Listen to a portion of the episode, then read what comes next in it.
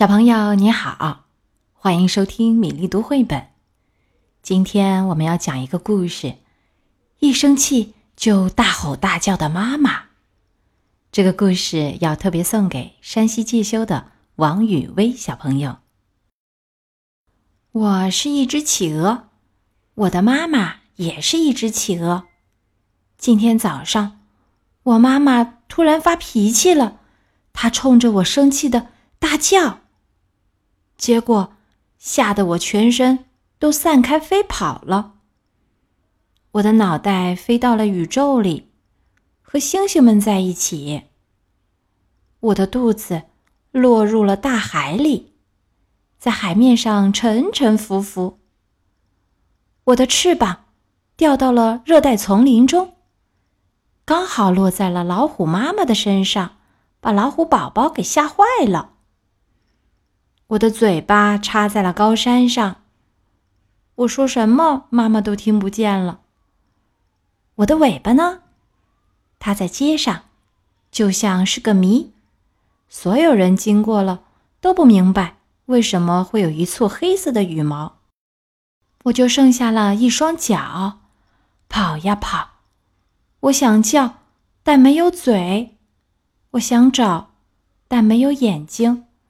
我想飞，但没有翅膀。跑啊跑，到了傍晚，跑到了撒哈拉大沙漠，我累了。这时，一个大影子罩住了我。原来是我发脾气大叫的妈妈开着大船来找我了。她已经把那些丢掉的部分帮我找了回来，并把它们。重新缝好，连上，最后找到了我的脚，这下全缝好了。对不起，发脾气的妈妈对我说，然后我们就开船回家了。今天的故事讲完了，小朋友，你家有没有一个一生气就大吼大叫的妈妈呢？好，接下来我们读一首夏天的古诗，宋朝杨万里的《晓出净慈寺送林子方》。毕竟西湖六月中，风光不与四时同。